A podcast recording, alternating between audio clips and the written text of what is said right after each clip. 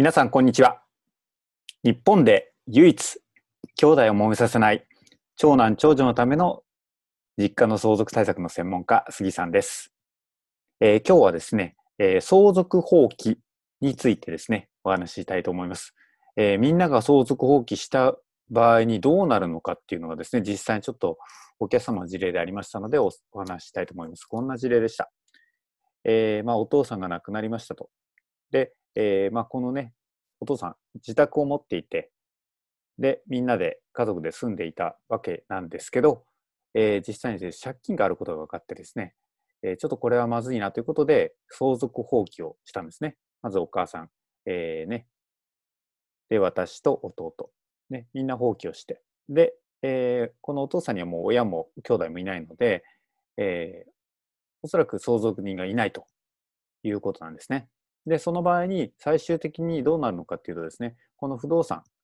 はですね、えー、国に、まあ、行くわけですね。はい。で、ただですね、まあ、最終的には国にですね、えー、ね、国庫に入るんですけど、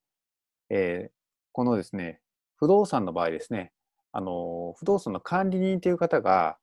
えー、国から選任されて管理をする形になるんですけど、その管理の方がですね、まあ、選任されるまでは、実際にはですね、もともと持ってた方が、えー、管理をしなきゃいけないということになりますので、まあ、すぐにですね、国庫に寄贈されるかというと、そうではなくてですね、えー、その管理人が決まるまでは、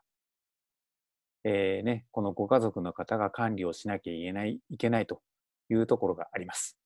ので、まあ、放棄って言ってもですね、完全にすぐにですね、何もかもが、えー、手放せるというわけじゃなくてですね、特に不動産の場合には、えー、そういうね、管理が決まるまでは、もともとの所有者の方がですね、管理をせざるを得ないということもありますので、まあ、そこはですね、非常にちょっとご注意いただければと思っております。